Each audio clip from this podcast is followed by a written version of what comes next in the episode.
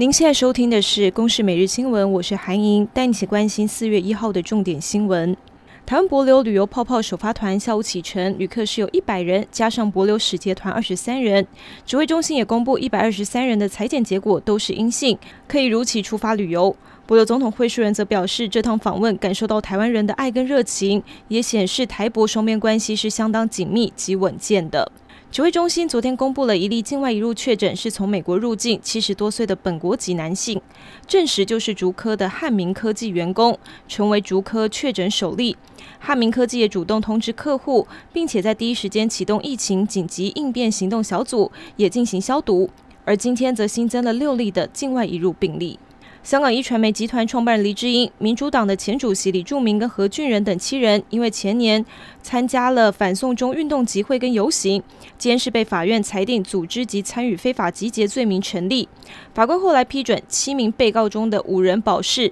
黎智英及梁国雄两人还押，案件则押到本月十六号宣判。美国贸易代表署 USTR 在美国时间三十一号公布二零二一年贸易障碍评估报告，其中仍然关切美国来猪进入台湾的情形，对台湾猪肉原产地标示及公布来季允许值的做法表示不精确地暗示美国含来季猪肉及制品有食安疑虑。被誉为史上最美区间车的 ENU 九百型空调通勤电联车，昨天顺利通过安全验证。今天是举办了首航仪式，交通部长林佳龙也邀请了立法院交通委员会立委从台北搭往基隆出席首航典礼，事成十分满意。今年初，嘉义林管处为了整修塔山步道，连带封闭绵月线，没有想到竟然有嫌犯就趁绵月线封闭，潜入盗伐珍贵的台湾扁柏。所幸林务巡查人员及时发现并且通报，当场逮到两名嫌犯。